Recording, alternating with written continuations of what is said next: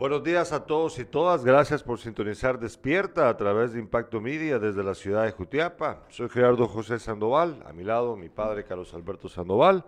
Carlos Alberto, ayer celebramos, ayer domingo 17, los dos años del canal, los dos años de Impacto Media. Pues sin necesidad de hacer tanta bulla, sin necesidad de tener una celebración así grande ni nada, porque pues estamos trabajando, se trata de de informarles a ustedes, de, de, de darles nuestra opinión diariamente.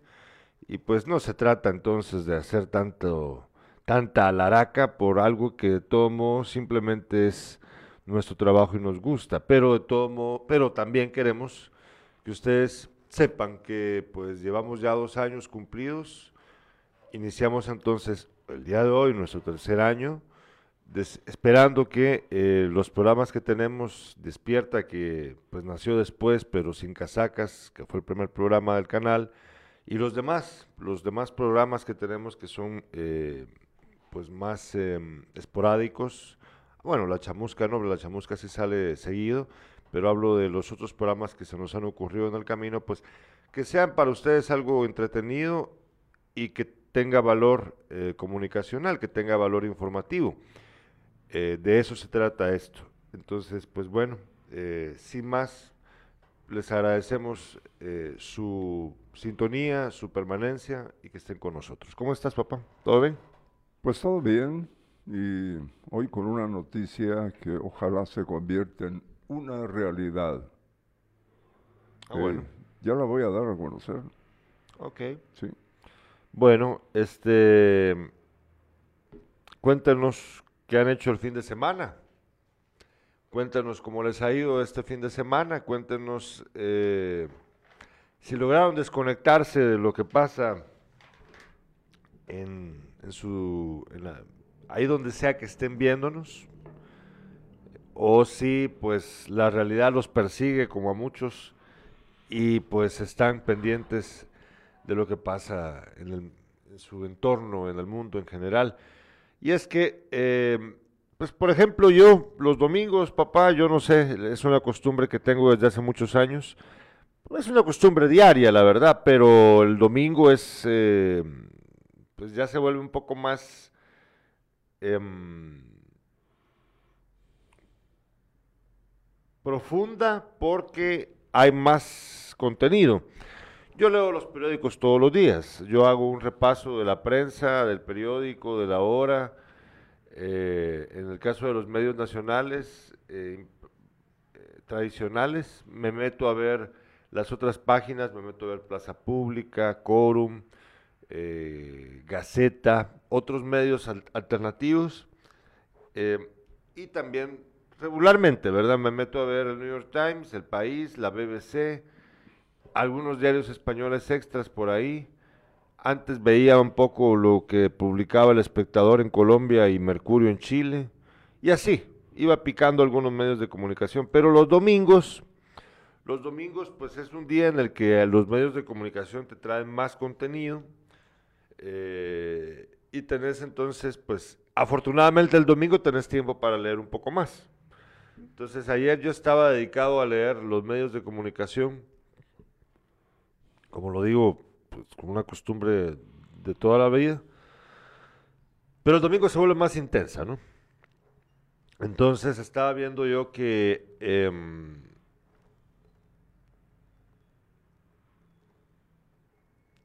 no sé, la gente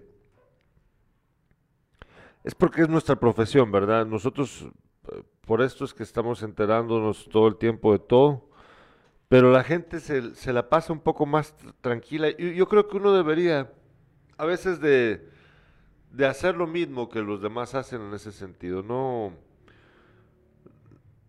no zambullirse tanto en esto, en esta cuestión de querer leer todas estas noticias todo el tiempo, estar enterado, porque, no porque esté mal, pero sí creo yo que a veces llega al punto en el que es necesario tener un,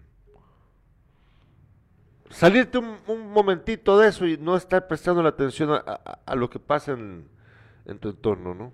No sé si me estás entendiendo. A veces nos dejamos agobiar por la realidad demasiado y, Sí, pero eh, si este es nuestro oficio, lo que nos gusta, tenemos que estar enterados. Tenemos que estar enterados, sí, es verdad. La verdad, sí. Sí, solo que a veces desearía yo poder no... A veces desearía poder hacer lo que otros hacen de, desconectarse por completo y no... Y no, y no prestar atención a estas cosas. Aunque... Pues bueno, no sé, ayer estaba viendo algunas cosas, ya después de haber leído los medios, ya, ya, ya me puse a ver unos, un par de documentales muy interesantes. Eh, vi un documental ayer, vi, vi, ayer un documental en la mañana, ese lo vi antes de leer los periódicos, lo vi como a las 7 de la mañana, acerca de una de un lugar en Polonia. Fíjate que, mira, esto que les voy a contar es bien grueso. Era un, era un documental acerca de Sobibor. Yo sé que no te suena, Sobibor, pero es un lugar de, durante la Segunda Guerra Mundial, un lugar de la Polonia ocupada por los nazis. Pero lo interesante del documental es que vos ves en él a dos, a, varias personas, a varias personas ya en sus casi 90 años, fíjate, casi en, sus 90 años, ya casi hace, hace 10 años, porque el documental es del 2010, 2011, ya los ves, los ves todavía vivos contando su, su historia. Y es que fíjate de que fue el único campo de concentración de judíos en la guerra en el que lograron escaparse. Y entonces yo estaba pensando, puchis, qué historia esta, qué, qué duro, qué duro es poder contar todo eso, pero, pero lo bueno es que esa gente sobrevivió a ello.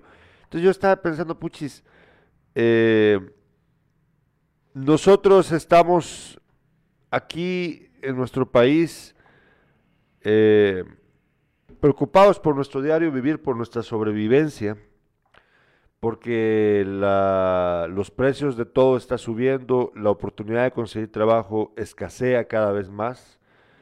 Eh, no hay un panorama claro para los guatemaltecos, los jóvenes guatemaltecos, las jóvenes guatemaltecas, no tienen un, no tienen un futuro eh, claro. Al contrario de lo que deberíamos, o sea, a lo largo de los años debió haberse construido una oportunidad para estas personas, pero resulta que la verdad es que no lo tienen claro.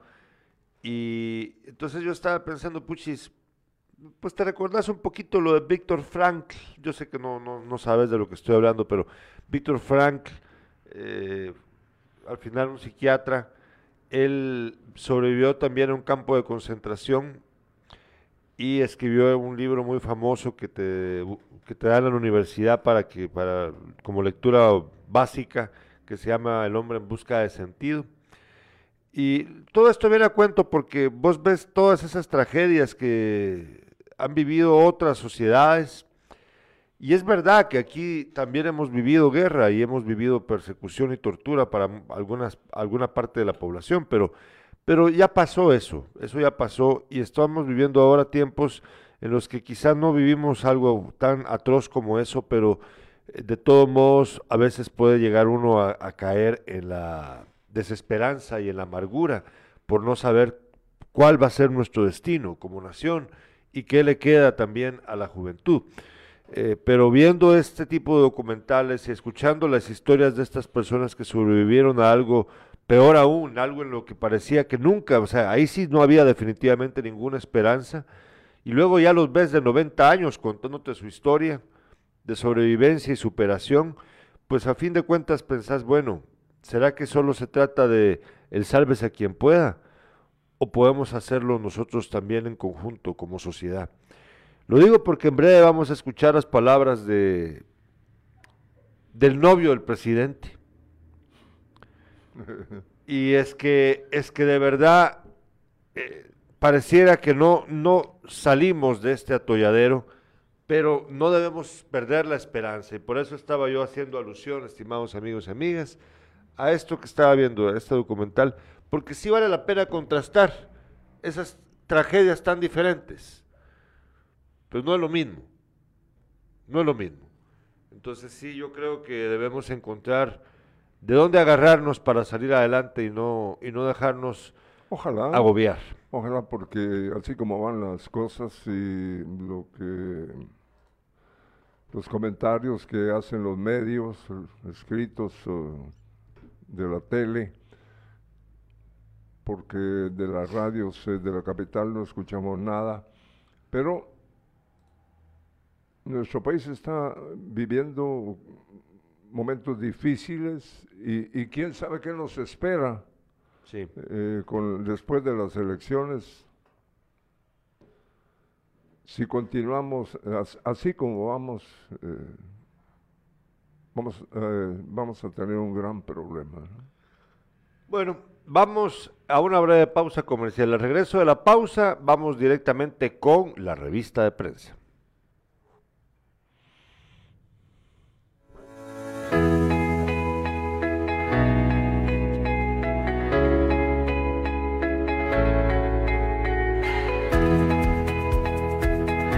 La mañana de hoy estamos inaugurando eh, otro módulo de corte y confección acá en el edificio de proyección social a un costado del experimental o frente a la departamental de educación para que las personas pues que deseen venir a averiguar con mucho gusto se acerquen. Gracias al Ministerio de Economía, al ministro Tony Maluf por apoyar Jutiapa, es parte de las gestiones que estamos haciendo, así también al inspector Bats Barrios, quien le ha dado seguimiento a ese proyecto desde el año pasado. Hoy nuestra instructora es la licenciada Gilda Duque, quien viene de Santa Catarina Mita a enseñarnos y es nuestro tercer módulo acá en, en, Jutiapa. También para poder coser en máquina industrial, ¿verdad? Que se van a hacer las gestiones para o traer las máquinas o llevarlas a al lugar para que puedan aprender y sacar realmente profesionales que tengan la capacidad de darnos este oficio, este servicio a toda la población jutiapaneca. Y eso es importante para nosotros porque estas personas están emprendiendo en otras labores, buscando otras maneras de sacar adelante a su familia. En esta oportunidad estaremos acá en la municipalidad de Jutiapa desarrollando lo que es el proceso de formación y capacitación de prendas textiles, ¿verdad? Lo cual eh, se pretende que la mujer jutiapaneca eh, aprenda un arte para así poder incursionar en área productiva. Eh, acá todas las personas que estén interesadas, ¿verdad? Gracias a las gestiones de la municipalidad de Jutiapa y otras instituciones como el Ministerio de Economía, se les estará brindando lo que es todos los materiales y equipo necesario para que puedan desarrollar este curso. Municipalidad de Jutiapa. Jutiapa vive la verbena 2022. Sábado 23 de julio, Parque Rosendo Santa Cruz desde las 19 horas. Por Guatemala, Rana el Grupo. La fuerza mayor del merengue, Banda FM de Zacapa, Titanium Discotech y la mejor disco rodante del Salvador, Infinity Skylight. Preventa 100 quetzales, día del evento 120. 25. Puntos de venta. Municipalidad de Jutiapa. Credit Chapín. Hotel del Sol. Gaso Market. Y Shell Milenio. Te invitan. Credit Chapín. Gallo. Y la Municipalidad de Jutiapa. No te lo puedes perder.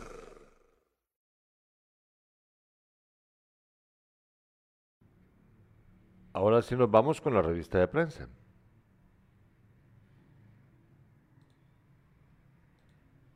Revista de prensa. Bueno, prensa libre. Prensa libre titula el día de hoy, controversia retrasa elección de Contralor.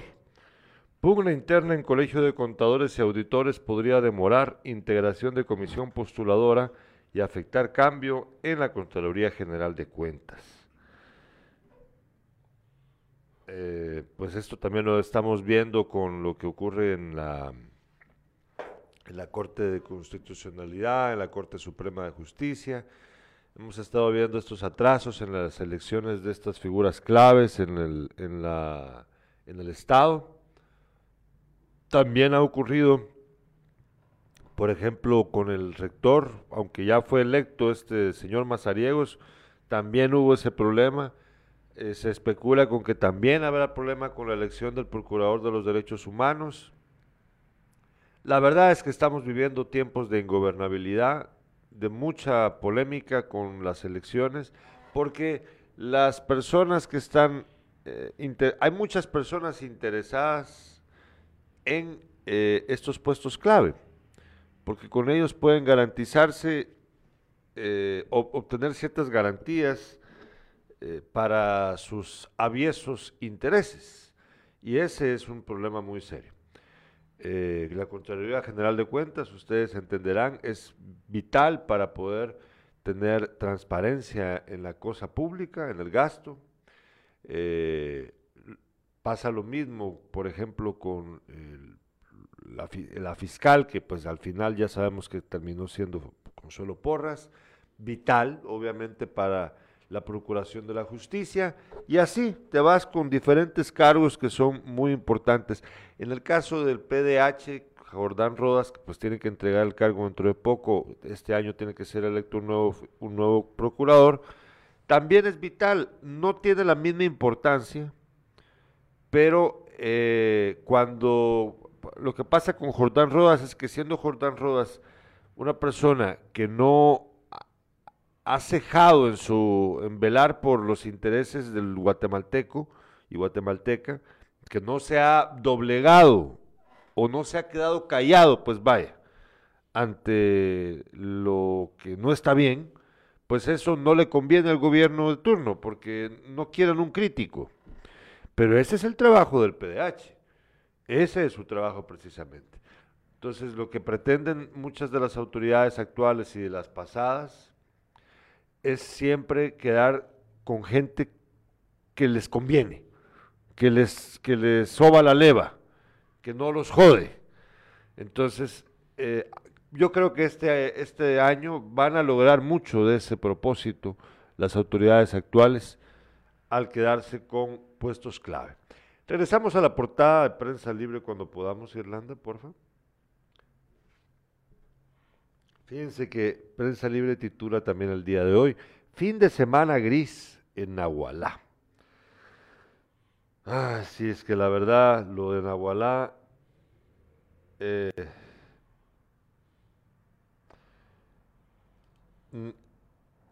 Nahualá llora las muertes de Juan Tulul y Johnny Siquín. Recuerdan ustedes, ellos murieron en el furgón encontrado en Texas, en San Antonio, Texas. Son como 16 guatemaltecos los fallecidos. Nahualá dará el último, bueno, dio el último adiós a Juan Wilmer Tulul Tepaz, de 14 años, y Johnny Siquín Soc, de 17, dos de los 21 guatemaltecos, 21, 21 que murieron en, en un furgón en Texas. En un pequeño poblado indígena de Nahualá, las tragedias de migrantes se acumulan como pesadillas tras un fin de semana gris en el que fueron repatriados tres menores de edad y dos hermanas que buscaban el sueño americano. Los tres menores de edad y los dos hermanos procedentes eh,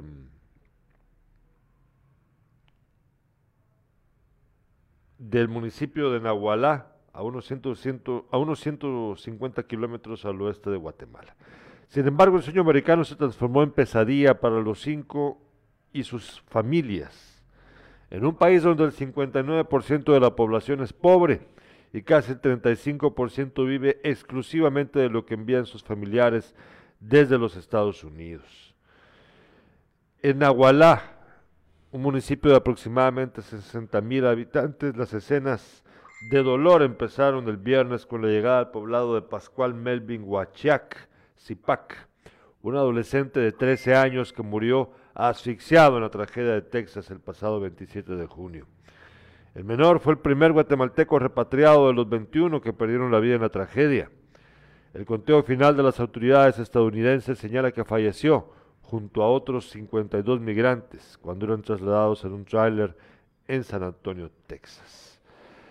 Em, bueno, miren, en, en Agualá son varios, entonces son cinco, por lo menos hasta donde yo tengo entendido, los migrantes que han muerto, que han sido repatriados o están siendo repatriados. Una tragedia, la verdad, terrible. que la mayoría de ellos es eh, del occidente de, de nuestro país. Sí. Sí, así es. Eh, también titula Prensa Libre el día de hoy. Dos firmas compiten por construir y equipar hospitales. Yo creo que eso es lo que vas a hablar vos en breve, ¿verdad? Sí, esa es la nota. Sí. Bueno, ya vamos a platicar acerca de eso en breve. Bueno, ahora veamos la portada del periódico. El periódico titula el día de hoy 285 millones de quetzales en contratos para viejos aliados de Roxana Valdetti. La familia Guerra fue señalada de financiar al desaparecido Partido Patriota con el gobierno de Alejandro Yamatei. Los constructores peteneros vuelven a recibir millonarios contratos. Y la foto de portada del periódico, pues ahí ven ustedes claramente, o sea, ahí no hay pierde. Nahua- Nahualá de luto por sus jóvenes. Ven ustedes la iglesia, eh, pues con, con la llegada de, de los féretros para eh, honrarles a estos jóvenes que han perdido la vida tratando de tener un, un mejor destino que el que nuestro país puede darles. Esto yo creo debería de ponernos a reflexionar profundamente. Regresemos acá a Irlanda, por favor. A reflexionar profundamente acerca del país que estamos construyendo. Por eso te decía yo lo que te mencioné hace un ratito de lo de Sobi- Sobibor.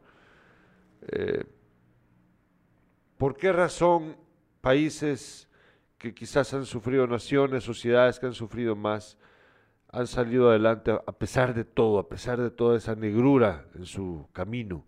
Y nosotros no podemos. ¿Por qué? ¿Qué, qué futuro está dándole este, estas autoridades que tenemos a estos jóvenes que tienen que irse, papá? No les queda de otra. No es un capricho. No, pues. No es un capricho, es una real necesidad.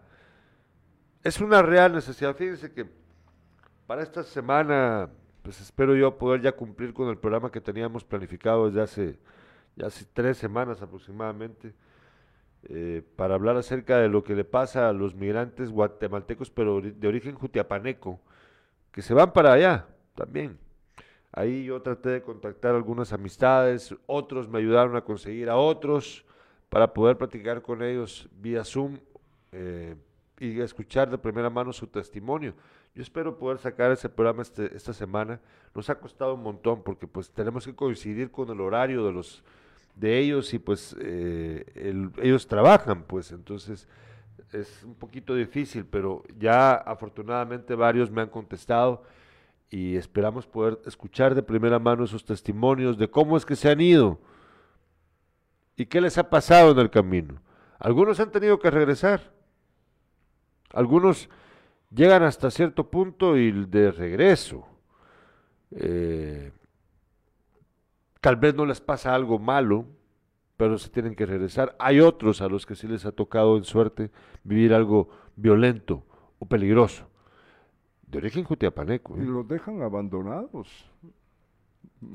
Digamos, el grupo que, que lleva el, perdón, el coyote, eh, si alguno eh, ya no, ya, no, ya no puede caminar, se queda, lo dejan. Y, eh, la más reciente víctima de eso fue una, una señorita.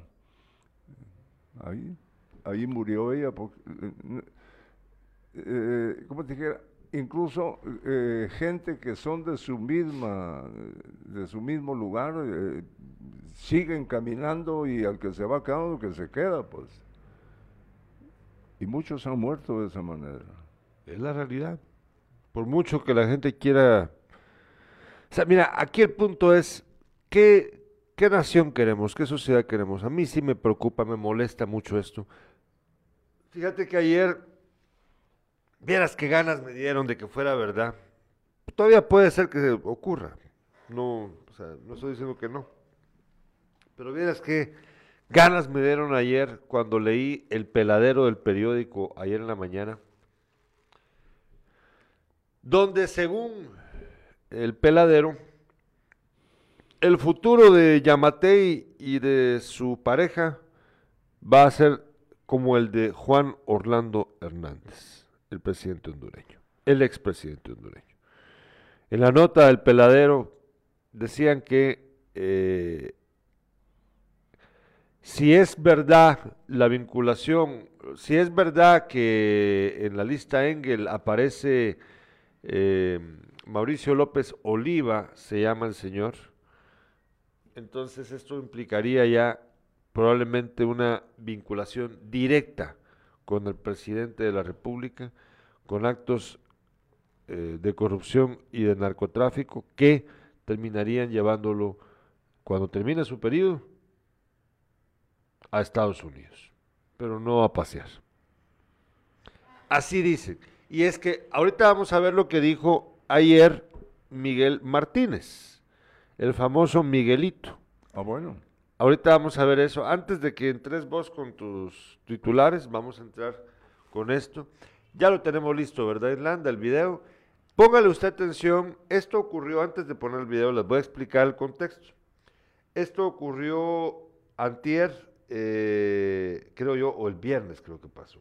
Fíjate que él promovió a posibles candidatos a alcalde, a diputados, perdón, en un mitin en el Progreso Guastatoya. Prá- eh, práctica es prohibida cuando no se ha convocado elecciones según la ley electoral de partidos políticos.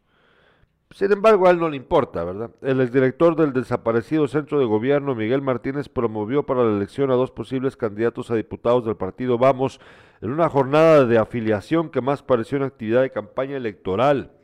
En el Congreso necesitamos diputados que propongan, diputados que velen por el pueblo, no activistas que lo que quieren es hacerse propaganda, exclamó Martínez. En el Jícaro, el Progreso. Eh, según el artículo 196 de la Ley Electoral de Partidos Políticos, la campaña electoral arranca 90 días antes de la fecha en que se celebren las elecciones. Antes está prohibido la realización de propaganda electoral. En teoría, la actividad del domingo, perdón, del domingo, era una campaña de afiliación y concientización, pero según la ley, no se puede llamar al voto y las actividades deben ser exclusivamente para la promoción de la ideología partidaria. Vamos a escuchar lo que dijo, pero es que fíjate que también mencionó Miguel Martínez en lo que ustedes van a escuchar y ver ahorita. Él dijo que, que no a la injerencia extranjera. De nuevo el discurso de, de Yamatei, ¿verdad? Que dijo, "Ah, no le importa lo que hablen de él. También dijo, fíjate, no, no le importa lo que hablen de él. Bueno, veamos. Ah, bueno, y hablando de él en tercera persona, ya sabes cómo son los politiqueros acá, ¿va? Yo los he criticado. No hablen de ustedes en tercera persona, no digan, yo, Gerardo José Sandoval, voy a hacer tal. No, hombre, es que, no, es que de verdad aprendan a hablar, hombre. Pero bueno, escuchemos, escuchemos lo que dijo, veámoslo. No dejemos que la intromisión extranjera venga a querer mandar y a decir quiénes son buenos, quiénes son malos, porque nosotros, los guatemaltecos, sabemos quiénes son los verdaderos malos, quiénes son los corruptos de siempre, que hoy se la quieren llevar de santos. No, señores, no, no corruptos que hoy se quieren bañar de, ángeles. No, señores, y tampoco, tampoco necesitamos en el Congreso diputados que lleguen a ser periodistas. No, señores, los periodistas que vayan y trabajen en un medio de comunicación. En el Congreso necesitamos diputados que propongan, diputados que velen por el pueblo, no activistas, no gente que se quiera hacer simplemente propaganda. Necesitamos a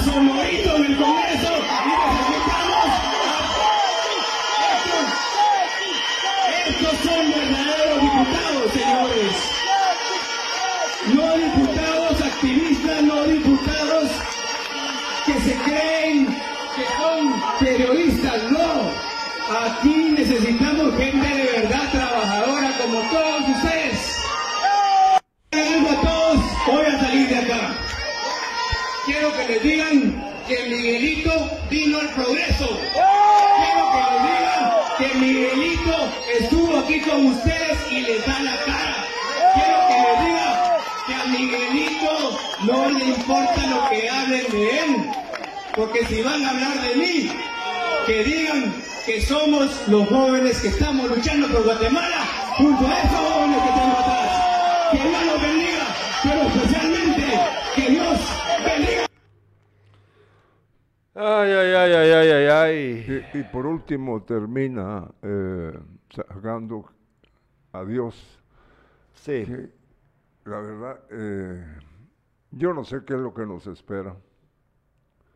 Eso es lo que nos espera. Eso sí. Eso es lo que nos espera. Sí, si, si, si, si- si este país vota por gente como esta, ¿qué nos espera? Si estamos actualmente eh, mal dirigidos, ya te imaginas, con, Que, se llene aún más de con, gente. con sí. un poder más grande. Sí, y con fíjate que toda esa, grande. to- eh, esa gente Esos son los que andan.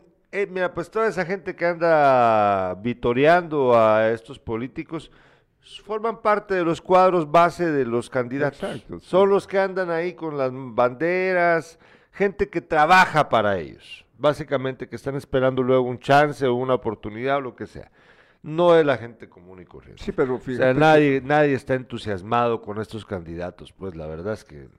no me Mira, eh, eh, el poder que, que tiene, que viene de quien dirige este país, el gobernante, tiene poder. Eso sí. Eh, y con gente como este muchacho. eh, Sin ninguna verdad- virtud. Fíjate Sin que, mira, ahí está, ahí está hablando él de, de diputados activistas y diputados que se creen periodistas. Él está hablando claramente de Aldo Dávila. Sí, ¿verdad? De él está hablando.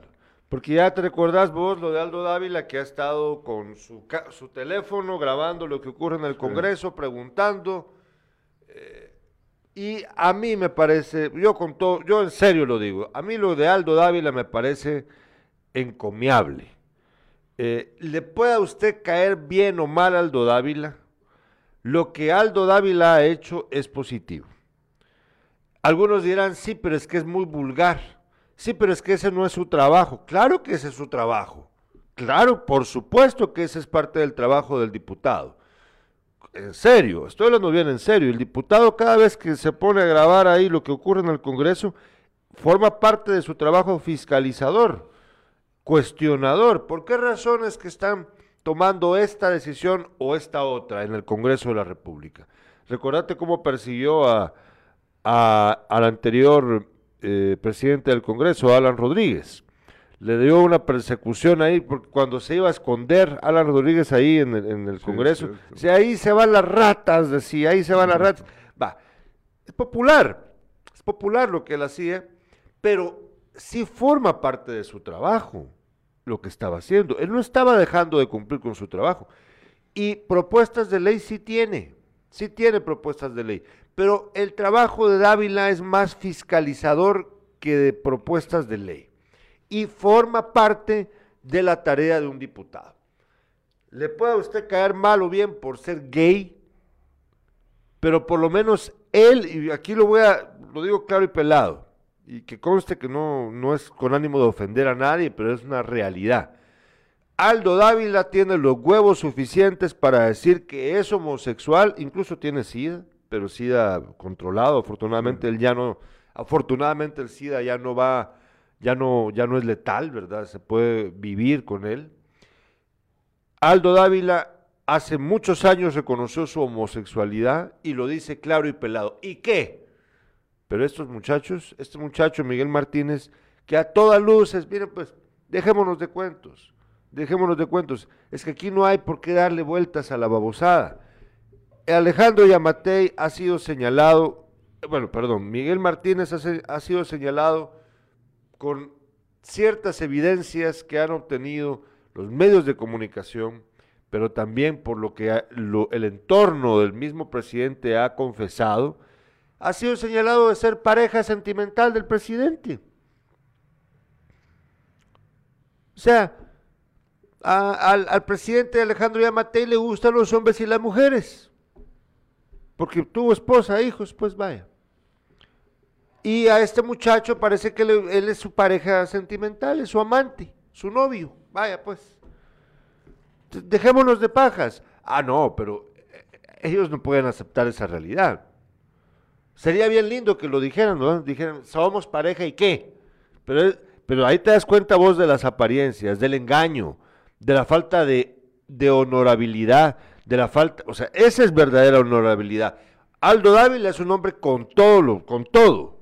Un hombre en el sentido correcto de la palabra, no porque, no porque sea un hombre, o sea, por, por- porque le gustan las mujeres, no, hombre de, hombre de principios, de valor, de decir, bueno, yo soy esto, sin miedo, pues vaya. En cambio, este tipo anda ahí diciendo cosas sin sentido y no queriendo reconocer la realidad. Mira, ¿qué virtud tiene Miguel Martínez? ¿Quién es Miguel Martínez? Si ni siquiera, te- parece que estudió química, eh, para ser químico biólogo, creo yo, según recuerdo. Pero de ahí qué? Ni siquiera está graduado, creo yo, y si se graduó ha de haber sido marca Patito. Pero no ha hecho, o sea, su puesto de trabajo como director del centro de gobierno, una, una creación eh, estúpida por parte del presidente, que era como crear un super gabinete dentro del gabinete, que tuvi- tuvo que cerrar no, no se justificaba. El poder que tiene este joven es desmedido. ¿Te recuerdas la foto donde aparecen casi todos los alcaldes de Jutiapa con él? Sí. ¿Por qué razón? ¿Por qué? ¿Cuál es el mérito de él? ¿Cuál es el mérito del señor? No tiene. No tiene, no lo tiene. Entonces, mira, es, es vergonzoso. Mientras tanto, tenemos que ver esos féretros llegando a Nahualá. ¿Sí?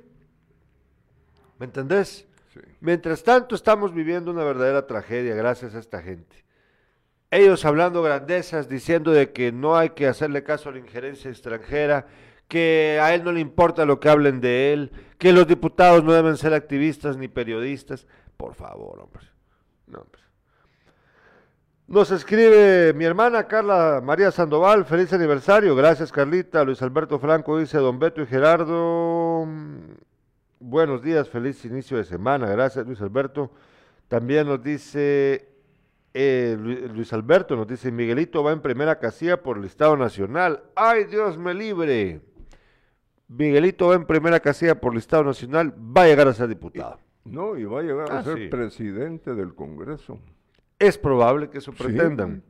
Si, si tiene la cantidad de votos, Evita Pimentel nos dice, comparto su opinión con respecto al diputado Aldo Dávila, les molesta la verdad, dice.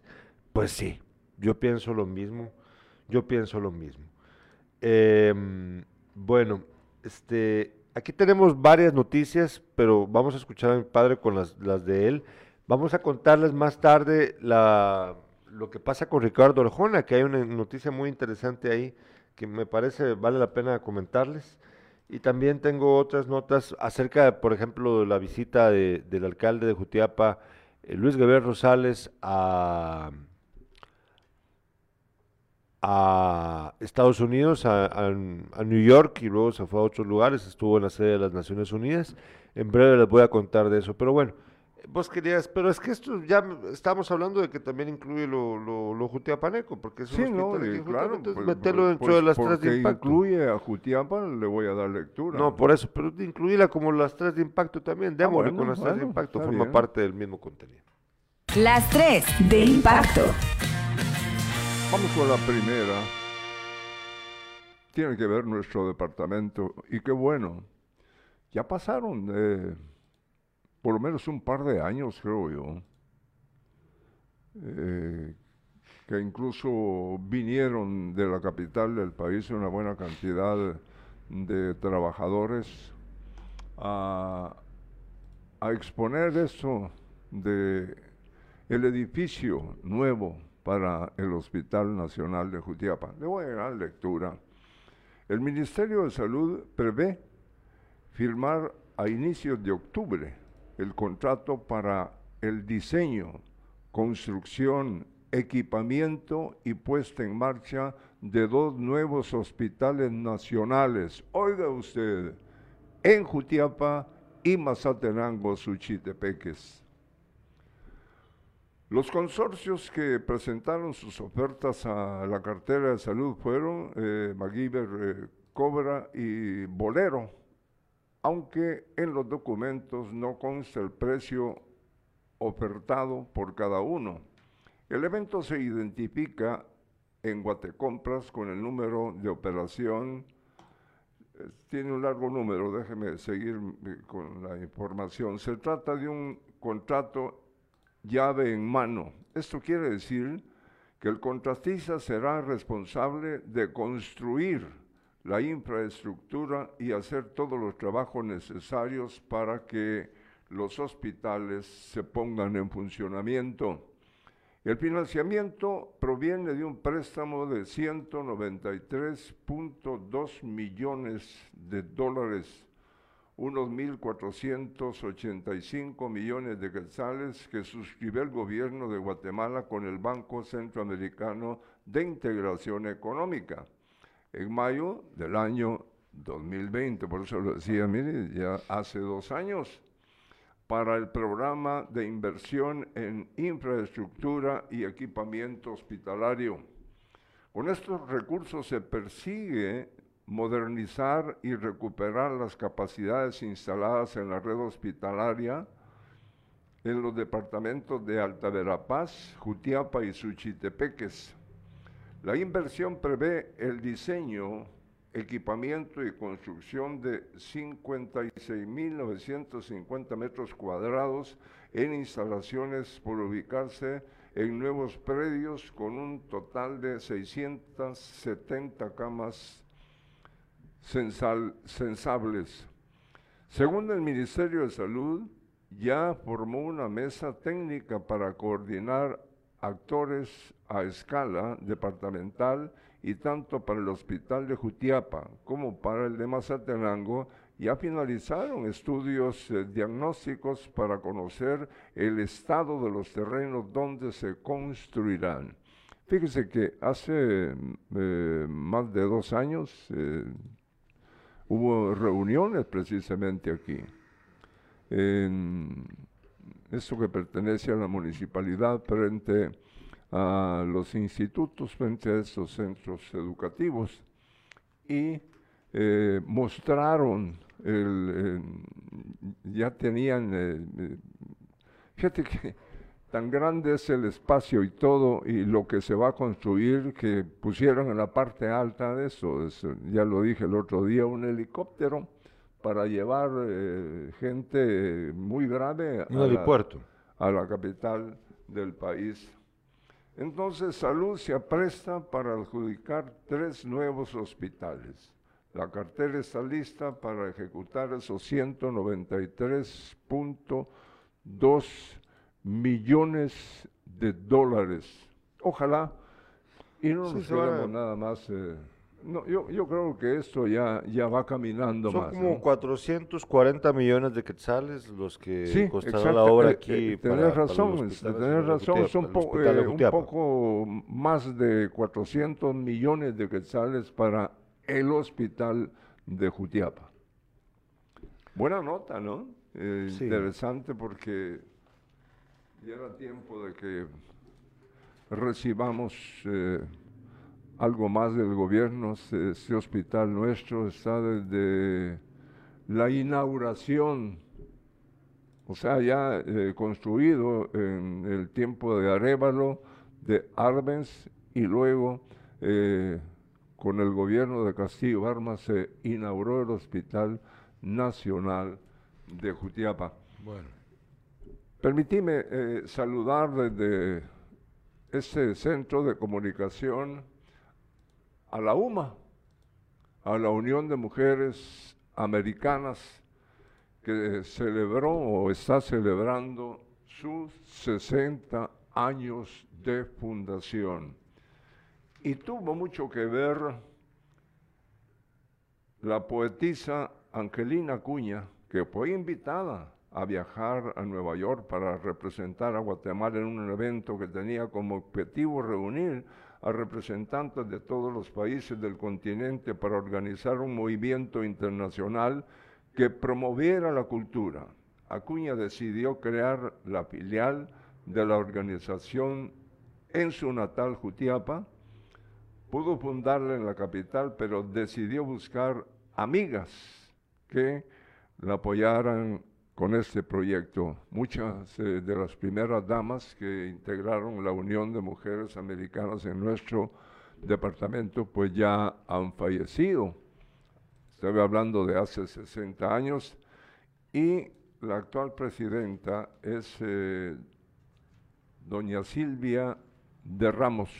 Ella es eh, la presidenta de la UMA. Desde este lugar les, la felicitamos y esperamos que continúen con la labor que han hecho hasta hoy. Sí, que dentro, dentro de las actividades que tienen planificada la UMA, pues eh, como lo contamos acá hace unas semanas atrás con el odontólogo Andrés Ramos, eh, pues, pues, planifican la, y, el pintor Jonathan Ucelo eh, la creación de una escuela de arte en las instalaciones de la UMA, que dentro de poco yo pues voy a tratar de comunicarme con Andrés para que nos cuente si, si ya tienen fecha específica. Ellos nos habían explicado que para finales de este mes iban a tenerlo ya todo listo, pero continúan entonces ellos y ellas haciendo algo positivo con, con la UMA. Hay una nota eh, que tiene que ver con nuestro departamento. Alerta por enjambre sísmico. Desde el pasado 15 de julio se reporta un incremento de la actividad sísmica en Jutiapa, en la región fronteriza con El Salvador, el cual se atribuye a un enjambre sísmico.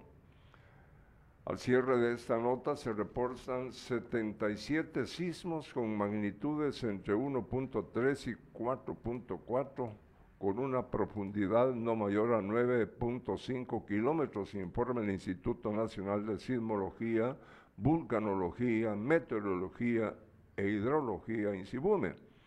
No se reportan daños en el área y se mantiene un monitoreo e intercambio de información con las autoridades del Salvador.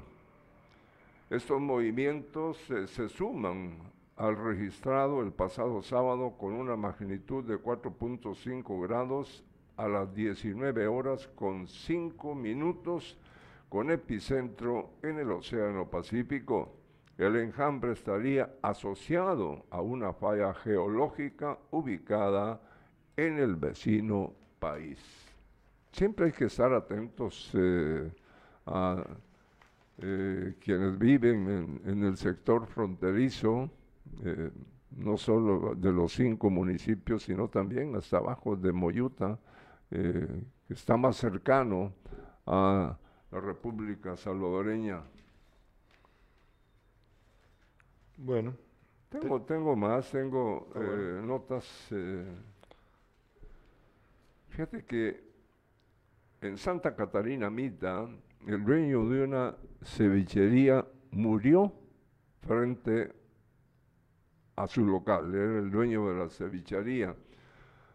de nombre Santi, inaugurada en un sector de la aldea El Puente por su propietario José Domingo Falla de 53 años, quien la noche del sábado sostuvo una discusión con varios hombres, quienes lo mataron a balazos frente al negocio.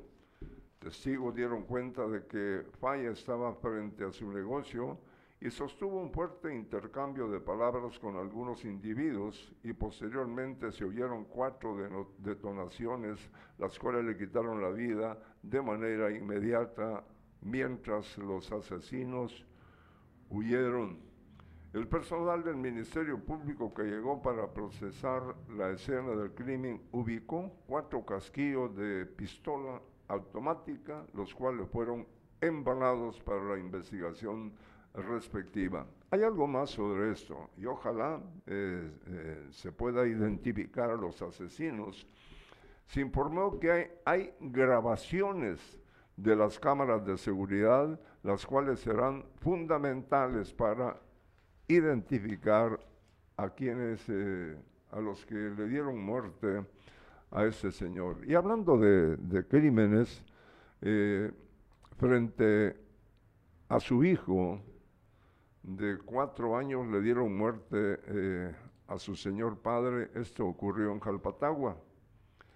Con el objetivo de revisar la milpa, el agricultor Elías Ramírez, de 50 años, acompañado de un menor de cuatro, se encaminó a su terreno en la comunidad del Jícaro Jalpatagua. Y cuando ya se encontraban en los sembradíos, fue asesinado de cuatro balazos frente al menor. Vecinos que oyeron las detonaciones corrieron a ver lo ocurrido y se encontraron al agricultor muerto y junto a él con salpicaduras de sangre en la cara y brazos estaba el niño, quien lloraba desconsolado, aunque resultó ileso. Mira las cosas que están ocurriendo. Estas noticias son presentadas gracias al apoyo del doctor Germán Maúljar. Yo confío en mi médico, el doctor Germán Maúljar, justo frente a la antigua Dirección Departamental de Educación, acá en la ciudad de Jutiapa, en el barrio Latino. Y también gracias al apoyo de gasolinera Shell Milenio y su tienda renovada Milenio Market. Aproveche usted las mejores ofertas de tienda renovada, de la tienda renovada Milenio Market. Por 100 quetzales de combustible, lavado rápido gratis para su vehículo. En carretera interamericana, frente a Caminos, acá en la ciudad de Jutiapa, gasolinera Shell Milenio. Fíjate que en el adelanto Jutiapa, eh, tras el reporte de disparos al aire, al llegar fueron recibidos a balazos. Los uniformados al repeler el ataque hirieron en las dos piernas precisamente a Asensio, a Carlos, eh, policía, ¿no? Carlos René Arevalo Asensio de 45 y el otro Silas Argueta de 36. Ellos eh, fueron recibidos a balazos eh, al repeler el ataque. Durante la detención fue incautado una pistola y tres cargadores vacíos por aparte, los policías fueron trasladados a un centro asistencial. Además, Arevalo quedó internado en el Hospital Nacional, donde hay una persona, policía, que lo custodia también. Bueno, tenemos más información. ¿Ya, te, ya terminaste con las locales? Ya, ya, va, muy bien.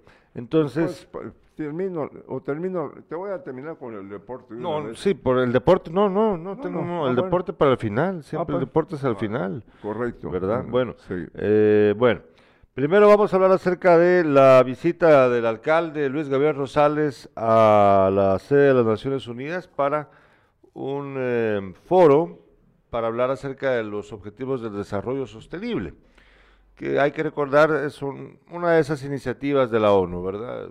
Están los del milenio y así tenés un montón de objetivos que la ONU se traza. Estos objetivos de desarrollo sostenible, pues su nombre bien lo indica, se trata de que sociedades como las nuestras tengan un desarrollo, pero que sea un desarrollo eh, que sea pasado por el cuidado del medio ambiente, que no le vaya a causar daño a nuestro medio ambiente y que sea entonces responsable. Es un desarrollo que te permite crecer sin eh, los vicios, en teoría, que han generado contaminación en otros momentos y en otras sociedades. Ese es el objetivo. Eso es, digamos, digamos el corazón de la idea de objetivo, los objetivos del desarrollo sostenible. Y el alcalde Luis Gabriel Rosales estuvo de visita, él, fue invitado al foro, a este foro, eh, que creo se llevó a cabo el día jueves en New York, según tengo yo entendido, fue el día jueves, si no ahí me corrigen. Eh, dio un discurso, había más personas invitadas, obviamente no solo estaba él. Eh, otras autoridades, era Objetivos de Desarrollo Sostenible, pero enfocado en Guatemala. Entonces había otros, eh, entiendo yo, habían alcaldes y alcaldesas de otras partes del país. Y pues fíjense que lamentablemente no, contamos aún con, con el discurso, yo no lo tengo disponible todavía, pero yo eh, pues espero que hoy, hoy ya, ya lo tengamos editado para escuchar qué fue lo que dijo el alcalde Luis Gabriel Rosales en, esta, en este foro. Pero como les decía, no, no solo fue él, fueron otras personas más. Eh, vemos las fotos, por favor, si tenemos oportunidad, vamos viendo las fotos del alcalde. Eh, asistió, como les digo, con otras personas más. Ahorita les digo de quiénes se trata. Aquí tengo yo la imagen, vamos a ver. Sí. Bueno. Vamos a ver. Esto fue obviamente también a través de CG Plan. Son los la, la perdón, territorialización de los objetivos de desarrollo sostenible para la aceleración del logro de la Agenda 2030. Ese era el nombre del, foro ya, ya completo. Y eh, pues la idea era que los municipios de Guatemala pues estuvieran eh, cerca de los objetivos del, desarrollo sostenible. Esa es básicamente la idea de este, de este foro. Vamos a tratar de ver más adelante. Ahí aparece el alcalde, pues ya en las... Eh, eh, ustedes saben, en el podio de las Naciones Unidas, el mismo lugar en donde han estado dando sus discursos en el pasado los mandatarios del mundo, eh, famosos discursos que se han dado en ese podio, por ejemplo, de Fidel Castro, los discursos larguísimos de Fidel Castro ahí, ¿verdad? Eh, pero no solo de él, eh, de, buena parte de la historia del siglo XX pues se ha discutido allí, en ese, en ese podio donde se ve ahora al alcalde Luis Gabriel Rosales. Eh, es inevitable recordar también aquella película de Cantinflas en donde pues está en un podio parecido, ¿verdad? Pero en la película Su Excelencia, ¿verdad? Haciendo una pues era obviamente las Naciones Unidas. Ahí aparece también el, alcalde Luis Gabriel Rosales, ahí vemos las imágenes. También luego el, alcalde tuvo la oportunidad de visitar a, amistades allá en, otra parte, en otro estado, no sé, yo creo que fue en, eh, Virginia, creo yo. No, ¿Con quiénes está ahí? No, no lo sé, eso ah, son amistades, son amistades, son jutiapanecos, eso no importa. Lo, lo, no, yo pues como él lo hizo público, pues aquí lo hacemos público nosotros, pues contamos de que el alcalde pues anduvo ahí. Eh, yo creo que es una oportunidad, yo por eso quiero escuchar qué fue lo que dijo el alcalde, yo voy a tomarme el tiempo hoy de, analizarlo, pero es una oportunidad que ojalá haya aprovechado para que eh, se pueda beneficiar el municipio y el departamento en general también, ¿por qué no? De, de los contactos que pudo haber logrado establecer el alcalde. Eh, voy a tratar de tenerlo esta semana o la próxima aquí para que nos cuente. Ojalá haya aprovechado la oportunidad, porque estas son oportunidades que deben ser tomadas, tomadas de una vez, no, no desperdiciadas. Eh, habla bien de su gestión porque pues fue invitado, ¿no? Creo que debe de aprovecharlo. Ojalá que lo haya hecho Ojalá que haya estado atento a lo que ocurrió ahí y que sirva también para ir madurando políticamente también, que es muy necesario, porque eh, estamos hablando de, asistir a algo ya mayúsculo.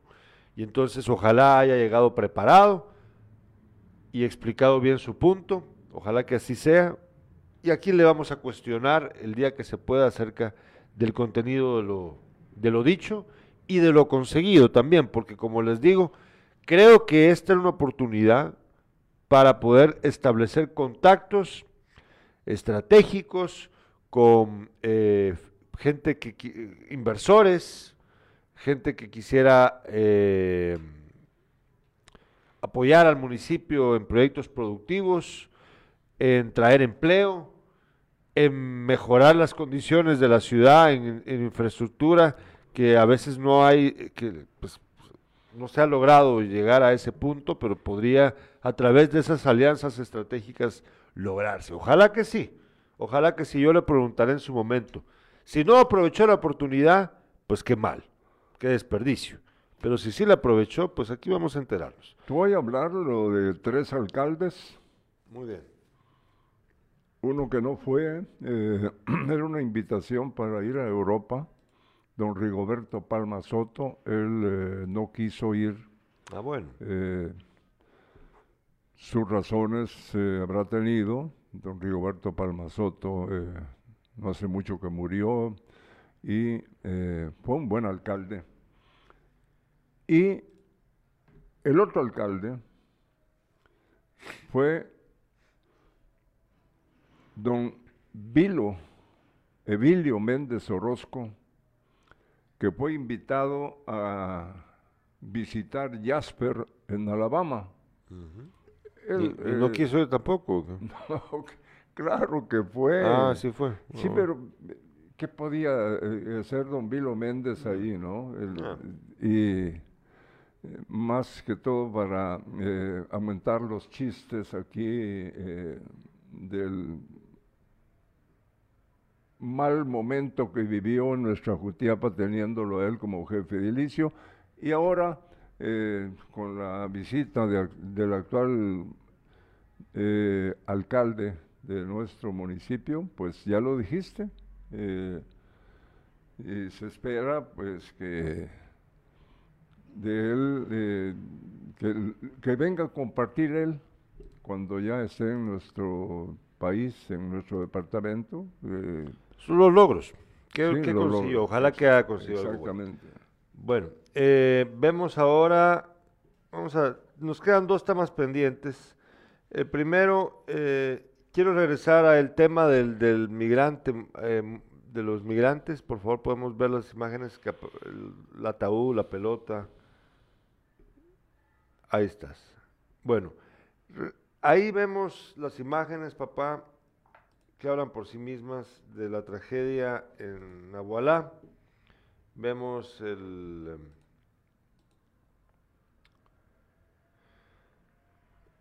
los momentos de dolor de la familia, de, la- de los familiares de los, de los migrantes muertos allá. En esta imagen vemos, se trata de eh, el velorio de Juan Wilmer Tulul. Ahí vemos las imágenes, veamos la siguiente, por favor. Es que quiero hacer una, una comparación acá. Dale. Es, eh, vemos cómo ahí tienen mensajes para él, mensajes muy bonitos. Dicen, estamos, bienvenido a casa, te extrañamos, dice.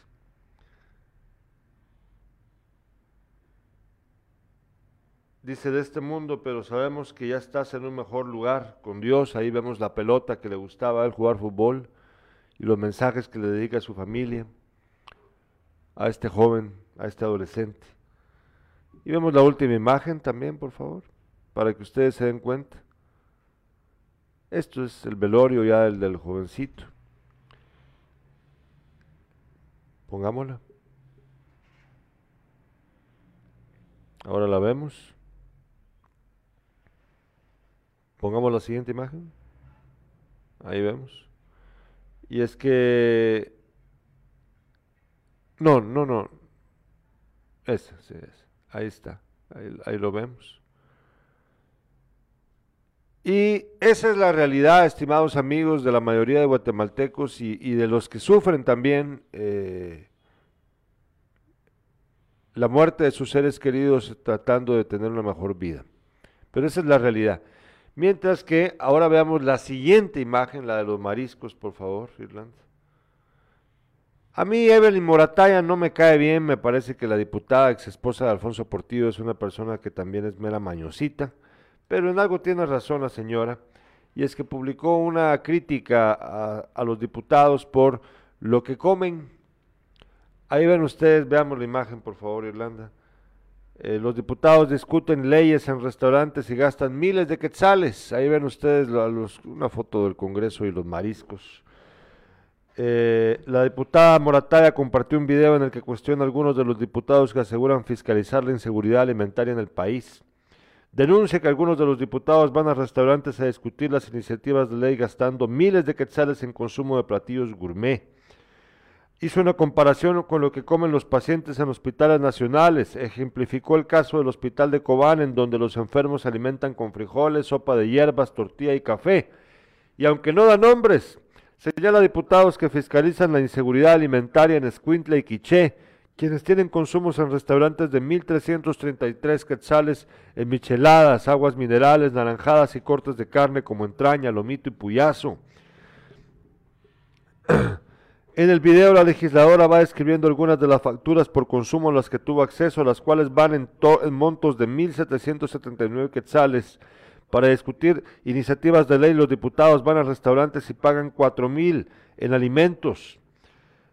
Mientras van detallando cada monto gastado, puntualiza el tipo de comida preferido por los diputados, carpacho de lomito, pulpo, especiales de camarones al ajío, entre otros.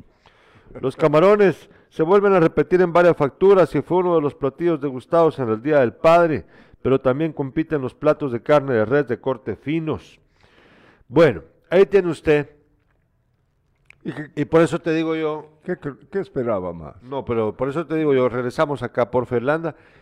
Ve viste las imágenes de, este, del, del, velorio de este jovencito y ves y te enteras que esta gente y esos departamentos, también aquí en Jutiapa hay, inseguridad alimentaria, pero estamos hablando de lo que pasó ahí en Occidente. Eh, esos departamentos padecen de inseguridad alimentaria terrible, de nutrición crónica, mucha gente, la gente no tiene de qué vivir, de qué trabajar, se tiene que ir, mientras que estos diputados están comiendo de lo mejor del mundo, dice que supuestamente discutiendo leyes. Ahí ven ustedes. Si su salario, Gerardo, no lo invierten, eh, se va directo al, banco y, se quedan viviendo de, la plata como esta, ¿no?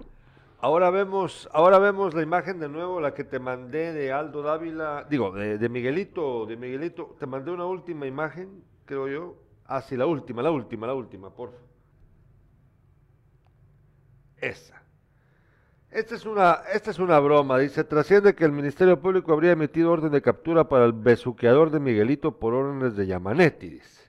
Es una broma, pero lo cierto es de que Aldo Dávila ya respondió a lo que le dijo a Miguel Martínez entre líneas. Y eso es lo que dice Aldo Dávila. Miguel Martínez, alias el Miguelito, burlándose del hambre y de la miseria que su pareja sentimental ha ocasionado como presidente hay que tener un poquito de sangre en la cara para no salir descaradamente a desafiar a la población que exigió su renuncia y para que desapareciera esa estructura criminal mal llamada centro de gobierno. Ahora pretende ser diputado acuerpado por gobernadores como, como Sonoro del Progreso, tal y como decía Yamatei, después de dos cervezas ya se abrazan. Y es que el candidato este lo abraza y lo besa. Uh. Sí, ya ven ustedes. Ya ven ustedes, bueno. Qué país en el que vivimos, ¿no? Sí, mira, esa gente gobernando Guatemala, ¿qué más nos espera? Nos dice Manuel Castillo, el problema no es lo que comen, sino quién lo paga, que somos nosotros. Tiene razón. Mario Rodríguez dice feliz inicio de semana, gracias Mario. Ángel Aguilar, el doctor Ángel Aguilar nos dice saludos, Carlos Don Beto, feliz aniversario, muchos éxitos. Muchas gracias, doctor que tuvimos el gusto de entrevistar el viernes. Juan Pablo Morales García dice saludos a don Beto y colaboradores. Gracias Pablo, siempre, con tu espinita, ¿verdad? Bueno, ahora sí, eh, antes de terminar, vamos a dejarlo de Arjona para mañana. Hablamos de deporte, ¿qué tenés ahí? Fíjate que eh, dos notas nada más. Eh, Chuapa, en el estadio El Cóndor de Jutiapa, eh, en la preparación para el torneo que ya se acerca, ya llega, eh, se enfrentó al Sacachispas de Chiquimula, que no pertenece a la Liga Mayor, sino a la Liga Mayor B. Y ganaron los de Chiquimula 2 a 0 al onceno Chuapaneco. Yo no sé eh, qué ocurrió, eh, si todavía no se entienden mucho los jugadores eh, que llegaron al plantel, si todavía el técnico mexicano con el que terminó el torneo anterior estuvo presente, pues no lo sabemos, pues que sirva de lección que hay que hacer el esfuerzo por sacar buenos resultados. Y el otro es que el Barcelona ya está en Miami. Eh, ahí va a jugar un partido el, Barcelona y esperan que se integre, ¿quién crees? Lewandowski. Sí, ya, ya, Sí. ya va, ya va Lewandowski. Fíjate que el polaco Robert Lewandowski dejó la Bundesliga para llegar a España, una decisión que ha sido la más difícil de su vida, según reveló en una entrevista con el diario alemán Bild. El Barcelona tuvo problemas la temporada pasada, pero el club tiene un potencial increíble y ha hecho buenas transferencias. Creo que está en camino correcto de vuelta a la cima. Mi, obje- mi objetivo es ganar títulos con el equipo, puntualizó el polaco. Ojalá, ojalá pues se dé esto, ¿no? Bueno, les agradecemos. Estamos de aniversario, segundo año del canal. Para hoy esperamos tener sin casacas durante toda la semana. Ahí les avisamos, esperamos que estén muy bien. Espero el miércoles tener acá, por cierto, a la reina electa, no, ¿No? a, no, a la reina electa de la feria ganadera y a la eh, a- a ex reina también, eh, Fabiola Pais. Aquí vamos a hablar acerca de belleza y lo que yo critico de los concursos de belleza. Aquí, ¿Qué, es lo que criticas? Vos sabés que a mí yo estoy en contra de los concursos de belleza, Ah. yo lo he dicho anteriormente. Pero vamos a tenerlas aquí el miércoles probablemente. Eh, jueves ya tenemos programa, pro- eh, ya vamos a regresar con Pablo Buta Calderón, Irlanda Valdés, Manolo Colocho y compañía.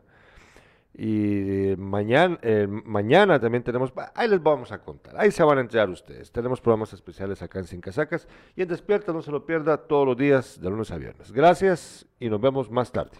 Buen inicio de semana. Gracias Irlanda Valdés, nos vemos.